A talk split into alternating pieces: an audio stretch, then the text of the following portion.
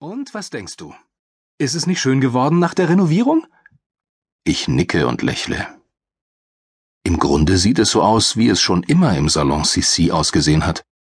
Das weiße Sofa, das bei meinem letzten Besuch noch links neben der Yucca-Palme stand, hat nun einen roten Überzug und steht rechts neben einem Fikus. Die neue Farbe macht ein ganz anderes Licht, nicht wahr? Sissi blickt mich unter ihrem rasiermesserscharfen Pony erwartungsvoll an.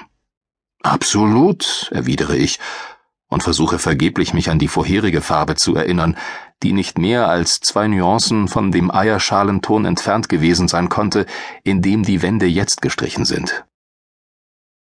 Vor etwa elf Jahren habe ich den Salon Sissi in der Östergatan in Malmö zum ersten Mal betreten, die äußerst ungenaue Anweisung meiner Frau Mia im Ohr, ich solle mich modernisieren. Eine halbe Stunde später trat ich wieder auf die Straße und war um einen Pferdeschwanz ärmer und meiner Identität beraubt. Mein Pferdeschwanz hatte mich seit meiner Teenagerzeit treu begleitet. Er bot mir Halt und diente gleichzeitig auch der Ablenkung, wenn ich ihn mir in unbeobachteten Momenten um die Finger wickelte. Und jetzt hatte es eine energische Friseurin irgendwie geschafft, dass ich mir diese Nabelschnur abschneiden ließ. Etwa eine Woche lang betrauerte ich meinen Verlust zutiefst. Doch Mia mochte mein neues Aussehen. Und als der erste Schock sich gelegt hatte, freundete ich mich mit meiner neuen halblangen Frisur an, bei der ich die Haare immerhin noch hinter die Ohren streichen konnte. Damit sah ich aus wie viele gleichaltrige Kollegen in meiner Branche. 40-jährige Männer, die widerwillig eingesehen hatten, dass sie nicht länger große Jungs waren, die aber dennoch zeigen wollten, dass sie doch noch ein wenig Rock'n'Roll in sich hatten, bevor sie der Fluch des Wohlstandsbauches traf.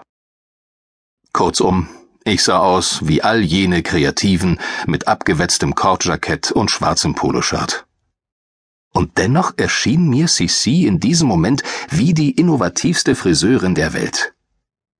Heute weiß ich, dass es reine Illusion war dass der Tod meines Pferdeschwanzes in Wirklichkeit von mir angeordnet worden war, wie Sissi mir vier Monate und 17 Tage nach der Scheidung am 9. Oktober 2000 erzählte. Trotzdem trage ich bis heute dieselbe Frisur. Die Haare sind leicht ergraut und um einiges dünner geworden. Die Geheimratsecken schreiten langsam, aber unerbittlich voran. Sollen wir auf diese Länge kürzen? fragt Sissi und hält ihre Hand einige Zentimeter unter mein Ohr. Die Haare sind ja ganz schön lang geworden. In ihrer Stimme schwingt ein erwartungsvoller Unterton mit, als ob ihre Bemerkung mich zum Erzählen bringen sollte. Ja, das klingt gut, erwidere ich nur und greife nach den Zeitschriften auf dem kleinen Regal unter dem Spiegel. Unter drei Frauenzeitschriften finde ich ein abgegriffenes Exemplar eines Männermagazins. Ohne besonderes Interesse blättere ich die Ausgabe durch. Wow, Jöran, deine Hände sehen aber toll aus. Hattest du eine Maniküre? Sissis plötzlicher Ausbruch überrascht mich. Ich spüre, wie mir die Röte blitzschnell ins Gesicht steigt und meine Ohren zu glühen beginnen.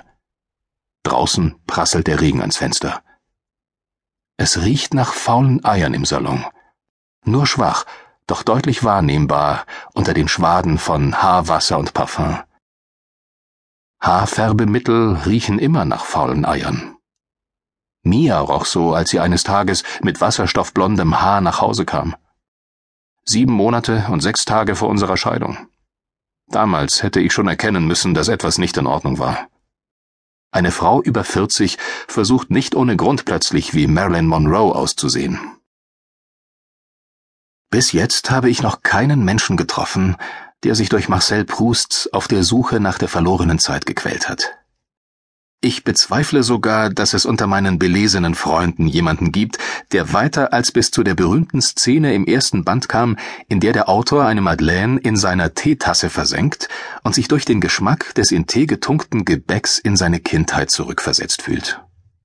Wahrscheinlich ist das die meistverwendete Erzähltechnik des letzten Jahrhunderts, ein Geruch oder ein Geschmack, der Erinnerungen hervorruft und dadurch eine ganze Geschichte wieder zum Leben erweckt. Und genau das werde ich jetzt tun. Wir werden in die Vergangenheit reisen, als alles anfing. An einem grauen und windgepeitschten Montag im Januar vor genau einem Jahr.